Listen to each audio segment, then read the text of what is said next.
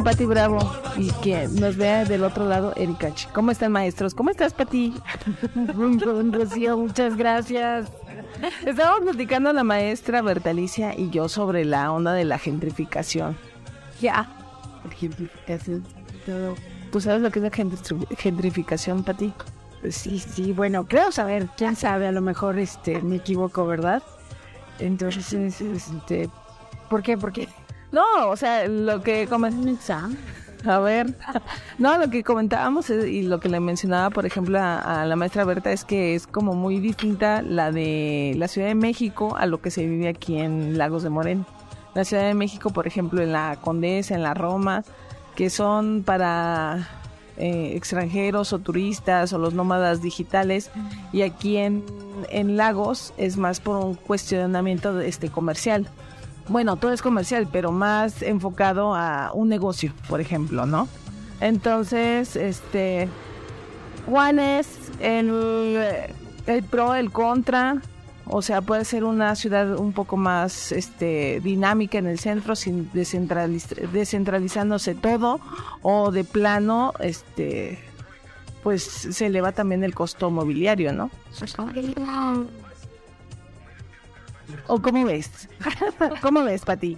Bueno, es que ahí depende de lo que estemos entendiendo por gentrificación. Yo, por ejemplo, pues tengo la experiencia de la ciudad de Guadalajara, donde eh, este proceso es más obvio, por ejemplo, en el centro de la ciudad, donde se ha dejado, digamos, un poco en abandono las, las fincas, pero con la finalidad de precisamente luego eh, venderlas baratas y hacer desarrollos inmobiliarios que eleven los precios, pues, bestialmente, ¿no? Entonces, ahorita está justamente en ese proceso. De hecho, eh, la, muchas de las fincas del centro de Guadalajara pertenecen a un solo dueño, con lo cual, pues, aunque la ciudad tenga la intención, amigo, no, este, bueno, puedo decirles quién, ¿verdad? Pero, digamos, es la intención dejarlas, digamos, caer eh, y con eso, entonces, pues ya, digamos, yo creo que darlas por terminar, derrumbarlas y entonces iniciar todo este proceso de construcción de edificios altos con departamentos. Y esos venderlos, pues sí, a precios, digamos, ya altos, ¿no? Que era un poco el plan desde los años 90, pero obvio, ahorita todavía está en proceso de deterioro de todo el centro y la parte oriental, que son calles, digamos, tradicionales, antiguas de la ciudad de Guadalajara. Entonces ese es el proceso, ¿no? Y, eh, digamos, la Ciudad de México yo creo que sufre otro tipo de proceso en donde todas estas fincas que antes eran, o viviendas que antes eran de la, digamos, de la clase media, clase media alta, en colonias como la Roma, la Condesa, este, o la Condesa Hipódromo, pues que además que son zonas que parece que ven muy atractivas, ¿no? Por el tipo de vida que ahí se realiza. Entonces ahora, curiosamente, los, los norteamericanos con capacidad de compra o capacidad de pago, pues llegan, ¿no? Y instalan, digamos, se instalan ahí y tienen, digamos, pues elevan los costos, elevan los costos de la vida de la urbana en la, en la Ciudad de México, ¿no? Y acá en Lagos, pues, no, realmente, digamos, yo creo que hay otro proceso, ¿no? Que es un proceso que ha pasado en otras ciudades, o sea, las, el centro de la ciudad se comercializa, es decir, las fincas sirven solamente ya para ser rentadas como locales, oficinas, y entonces ya la, la vida, la vida cotidiana de las personas en la ciudad pues se desplaza hacia otras zonas, ¿no? Entonces, ahí depende de qué, de qué es lo que, digamos, la, ahora es que la sociedad, pero también en consonancia con ciertas decisiones políticas, decida, ¿no? Y no sé si se decida o no, porque bueno, ahí están los dueños de este tipo de fincas, que es lo que están planteando si están planteando este tipo de gentrificación, ¿no? Y, y, bueno, yo creo que ahí la decisión sí es más difícil, porque sí le toca a la sociedad decidirla, pero obvio que faltan estos, digamos, como asociaciones o sociedades que, digamos, pues tengan poder de, pues, de interrogatorio, integración, explicación, socialización de un proyecto para la ciudad, no para los particulares, sino para la ciudad y, y como conseguir un eje de acción a partir de eso, pero no, no se ha conseguido, no se ha obtenido. La conservación era un eje que últimamente se lo están pasando por el arco del triunfo, hablando de conservaciones, entonces el, hecho de ser pueblo mágico, ser la ciudad mejor conservada de Jalisco, declarada monumentos, eh, declarada sitio de monumentos históricos y arquitectónicos, eh, parte del camino real, y ni eso ha servido para la conservación, que era el eje de... Sirve de repente para vender. ¿No? O le, subes la, le suben la plusvalía a su, a su finca. Ay, es que está en zona de monumentos históricos. Uh, sí, pero ¿y? Pero es que eh, todos esos nombramientos implican leyes que se tienen que, o reglamentos que se tienen que cumplir. No es solo te declaran la más bonita, sino que te declaran la más bonita porque tienes estas medidas o porque cumples con estos requisitos. Entonces tú no puedes hacer lo que tú quieras porque eres el dueño de la casa grandota de la esquina de la plaza, no puedes.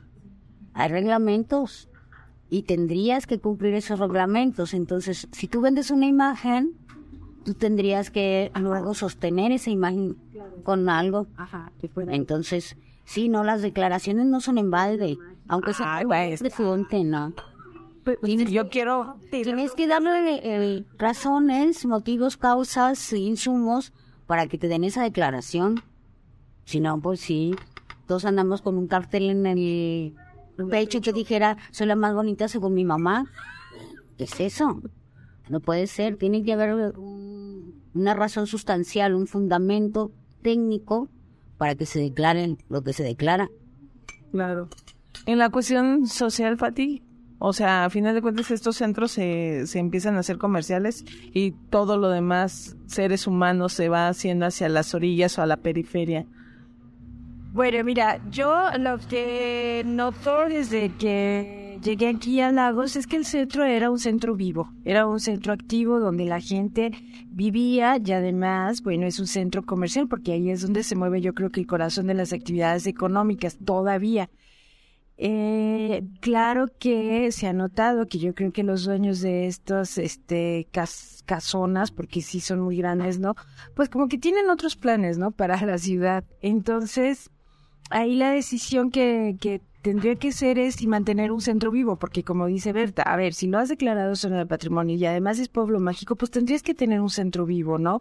Si no corres el riesgo, como le está pasando a muchos pueblos mágicos de este tipo, por ejemplo, de San Miguel de Allende o la ciudad de Zacatecas, tú lo que notas es que ya nada más es la imagen, que realmente no hay vida dentro de las casas, sino nada más es como la imagen, la postal que le quieren ofrecer al turista y que además se vuelven, digamos, centros expulsores, es decir, que no puedes tener una, una digamos, como turista no te puedes este, sentir incluido ni, digamos, no es agradable. Es parte de. No eres parte de lo, o sea, te instalas como, como extraño, ¿no?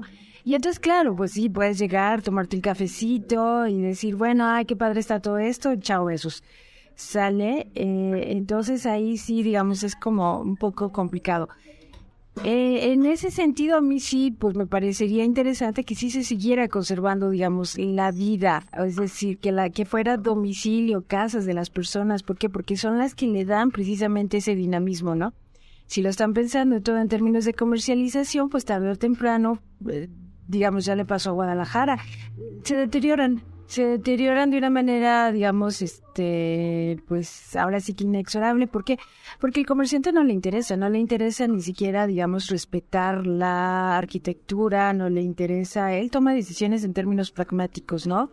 Y entonces las ciudades van perdiendo esa belleza o esa característica que les, que les, que les caracter, bueno, que, que era suya, ¿no? Eh, entonces, si quieren, digamos, en ese sentido, conservar un centro que además perdón, digo, lo voy a decir, la ciudad de Lagos es muy, muy bonita, muy interesante en ese sentido, porque es una de las pocas ciudades medias o, digamos, de tamaño más medio a pequeño que sigue conservando este tipo de centros atractivos, ¿no? La mayoría de las ciudades que han hecho tumban, tumban todo para construir locales comerciales, entonces pues se pierde, ¿no? Se pierde esa. Y digamos, si se va a tomar esa decisión comercial, pues entonces sí se pierde, se pierde eso. Entonces no es ahorita, es un proceso lento, largo. Digamos, no tan lento, 10, 20 años, 30 años, a veces hasta 100, ¿no? tú vas a la ciudad de Guadalajara, el centro es súper desagradable. Aunque han querido rescatar algunas partes, es muy comercial, es este, también un centro expulsor en ese sentido. Claro, la gente va y compra y chao, y adiós, ¿no?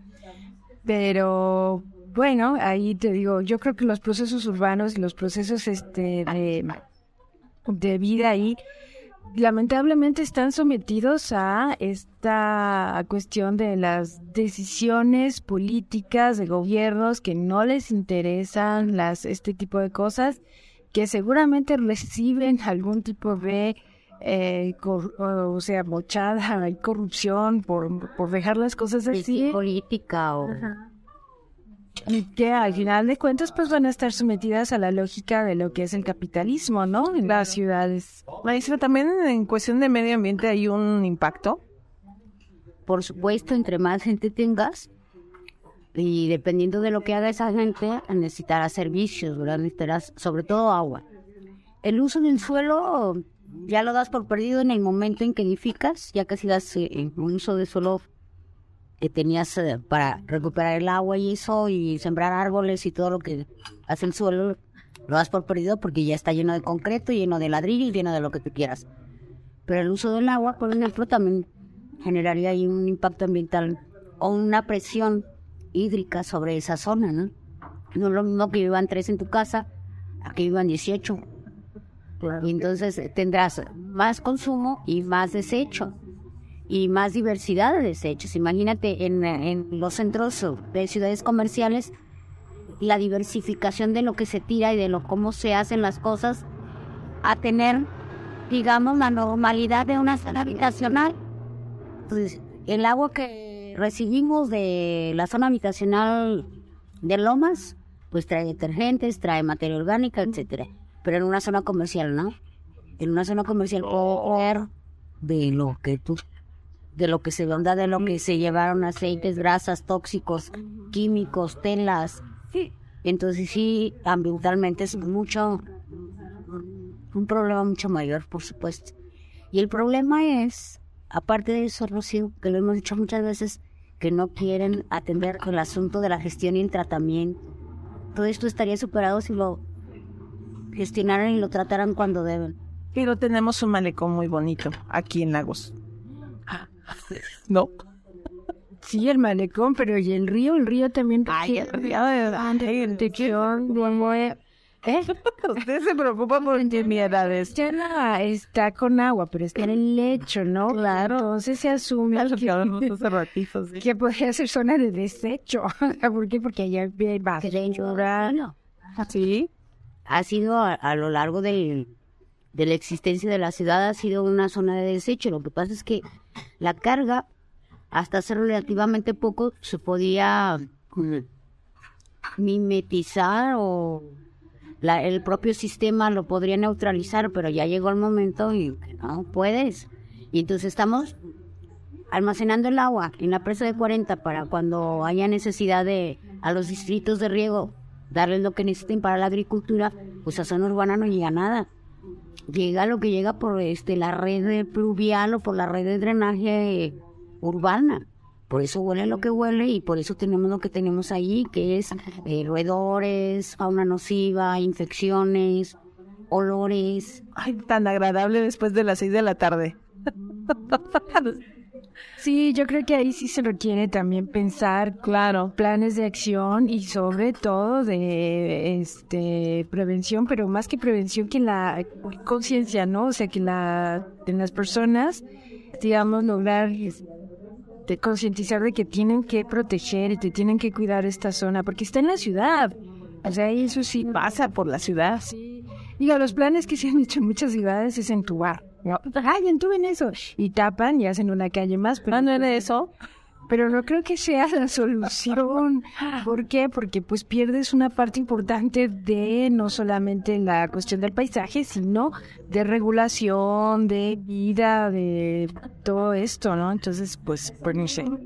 Ahí sí. Yo estaría de acuerdo si entubaras el río y así proteges el río y ya nada, nada lo contamina. Pero si lo que vas a entubar es tu porquería, entonces no tiene sentido. tratarla antes. Si tú dices, no, es que voy a tomar el río para que nadie le eche nada y tenga la calidad del agua, lo que debe de tener, Bueno. va, va. Órale, pues protégelo. Pero cuando lo que vas a hacer es como las nueras malas, eh, meter debajo de la alfombra la portería que no pudiste quitar, entonces ahí sí. Incluso es una bomba de tiempo.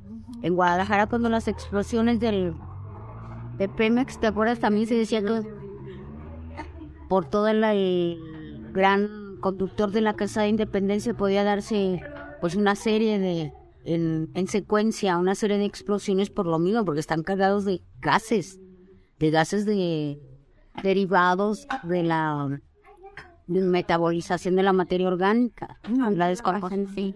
y luego ya fue la gasolina pero cuando no se sabía entonces así se cargan pues. Así y así, por ejemplo, encienden algunos tiraderos de basura. Parece como magia, pero es que hay gases ahí. Claro. Sí, de hecho, este, a nosotros nos ha tocado que huele de, de repente como a gasolina por ahí, por la casa, así, desde los drenajes. Y también la gente como que no tiene, no tiene esta precaución de, ajá, o tira así el aceite y cosas así que se van acumulando. Y es cierto, es, puede ser una bomba de tiempo, es una bomba de tiempo, ¿no?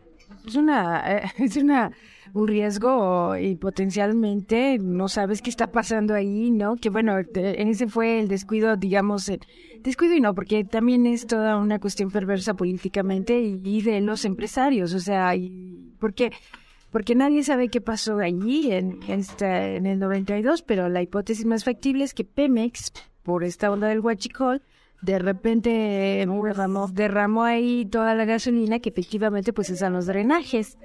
Y de hecho 24 horas antes todos los reportes de los vecinos fue huele fuertísimo, gasolina huele fuertísimo y entonces la decisión correspondiente era haber evacuado. Lo evacuaron a las 10 de la mañana, eso fue eh, explosión de calles zonas pues de vivienda urbana, ¿no? Claro, es- nunca nos han dicho el número de muertos ni nada, y eso le quedó en el olvido, fue como si no hubiera pasado nada. Entonces sí, sí, sí fue terrible. Pero era muy feo. Sí. Y entre los temores, pues, esa era ese, que hubiera una especie de efecto boomerang que fuera hacia los otros colectores, no solo al de gobernador Curiel y González Gallo, sino al de la Alcanzada de Independencia, que es un super colector que mide como tres metros de diámetro o más. Lo que era un río, el río San Juan de Dios se convirtió en la Calzada de Independencia con un super tubote, ¿verdad? Eso es lo que queremos aquí también. Sí, muy maravilloso. No han, no han sido las mejores decisiones en términos urbanos. O sea, yo creo que en términos urbanos, si tienes este tipo de eh, lechos y territorios, pues lo mejor será conservarlos. Digamos, en términos del cuidado y protección que debe de tener. Sí, es que es bien, eh, digo, empezamos hablando sobre este rollo de la gentrificación, pero al final de cuentas tiene como todo un, una variante y desde el eh, medio ambiente, que de repente la gente debe pensar, "Ah, no pasa nada. Bueno, una de las cosas, no sé si Berta estará de acuerdo conmigo, es que eh, también la, las áreas verdes en la ciudad, ¿no? Es decir, no hay... ¿Por qué? Porque, bueno, hay dos, tres placitas que se les llaman jardines, pero hasta ahí, ¿no? Y si es necesario tener un área mucho más grande donde sirva no solamente como para el solaz de las personas, sino como un pulmón también de la misma ciudad. Bueno, el que tenemos aquí el parque ecológico, Es una manzana. fíjate, los grandes, o sea, las áreas verdes que se hicieron fueron que hace como 100 años con Margarito González Rubio. Pero este parque ecológico lo hicimos de la Preparatoria Regional de Lagos de Moreno. Sí, que alguna vez fui a sembrar arbolitos ahí y eso fue una iniciativa también particular porque era una zona de donación para cuando regalaron esas zonas para este para que se urbanizara este cerro, ¿verdad? Entonces dieron varias zonas de, do- de donación y se utilizaron para eso. Ahí está la de al lado de la bodeguita obrera. También se pretendía hacer otro parque. Pero luego yo a veces creo, los estudiantes no son los limpiadores de calles, ni los limpiadores, ni los sembradores de árboles de nadie, ni de lagunas, ni de lagunas, ni de nada. Los estudiantes no tienen por qué andar haciendo eso. Los estudiantes están para aprender las eh, bases científicas y tecnológicas de lo que está sucediendo. Y las autoridades son las que están obligadas a actuar. Sorry. Entonces, yo no puedo llevar a estudiantes, vayan y digan el rey que me aplaudan, porque los estoy exponiendo a enfermedades, a situaciones de riesgo, incluso de seguridad. Entonces, ¿qué tienes que hacer? Desarrollar las cosas con planeación, con expertos, con... No porque se vea bonito, es que el talento estético, pues no les gusta ni cómo son. Por eso se hacen tantas intervenciones. Si quieren zonas verdes, pero que se parezcan a jardín de vacaciones. Andar. Pues no se puede, tu microclima no lo permite, ya lo hemos dicho 20 veces, somos una zona semiárida. ¿De dónde quieres sacar agua suficiente para tener vegetación del Amazonas? O sea, también hay que tener cierta capacidad. Pues donde es Europa, es lagos.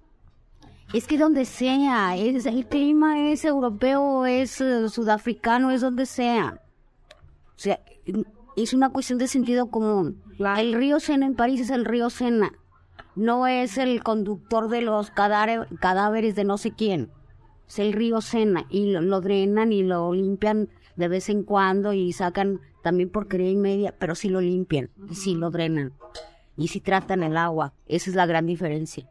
De hecho, ciudades como París y Londres pues han recuperado sus ríos precisamente como parte de, un sistema pues medioambiental. Y además también ahorita este tanto París como Barcelona traen todo un rollo eh, de la cuestión inmobiliaria porque no quieren esta gentrificación que llegue más allá. Si de por sí ya ya está ahí instalada, pero ahora quieren hacer otro tipo de leyes para la cuestión mobiliaria, para que sean sus centros vivos. Sí, bueno, evidentemente. Y entonces resulta que la gentrificación pues, resulta de la lógica de especulación y de ganancia salvaje sobre ciertos este, pues, territorios, ¿no? Y en este caso, bueno, las que son de más antiguas o centros de las ciudades, este tipo de cosas, ¿no? Entonces, ¿cómo, cómo, cómo hacerle para evitar esta lógica salvaje del capitalismo, ¿no? pues hay que ponerse de acuerdo, hay que actuar la sociedad y tomar las decisiones necesarias, pero sobre todo, como dice Berta, son los gobiernos municipales los que tienen que tener el papel coordinador y rector de estas cosas. ¿Por qué renunciar a ello? Es que el costo político, maestra. Ah, mira qué padre, ¿no? O sea, yo sigo siendo lo que yo sigo siendo sin exponerme, ¿no? O sea, tienes que asumir lo que tienes que asumir. Una ciudad no solo es lo que se ve, una ciudad tiene tripas y tiene corazón y tiene alma y tiene latidos y así tienen que actuar en consecuencia. Quieren ser presidentes municipales que se abusen. Maestra, pues es que el río está más bonito así, en, en, en malecón. Con inversión. Como dice Berta, es hasta un asunto de salud. claro, pero desafortunadamente luego los perfiles no son los adecuados los que están ahí. Pati, muchas gracias por este breve. Bueno, llegué desproviso, no gracias por incluirme entonces en la charla aquí con Berta. Es un honor compartir mesa con ella. Y sí, luego tienes que, digamos, este, invitarlos más para incluir temas de todo este tipo, yo creo medioambientales y sociales, municipio en general también, porque el municipio tiene cosas muy interesantes también. Sí, luego te entrevistamos, ¿eh? No te hagas creo que estás perfectamente acompañada, pero con mucho gusto. Claro. Muchas gracias, Pati, por estar con nosotras. No, al contrario, gracias y gracias también a Berta tu Maestra, gracias por otra vez venir conmigo. ¿Qué remedio me queda? Que aproveches de mi cariño, ¿va? Y del hambre, ah, Y del hambre que tenemos. Gente, escúchenos a través de este podcast de la perestroika. Ándale. Gracias, Pati. No, así una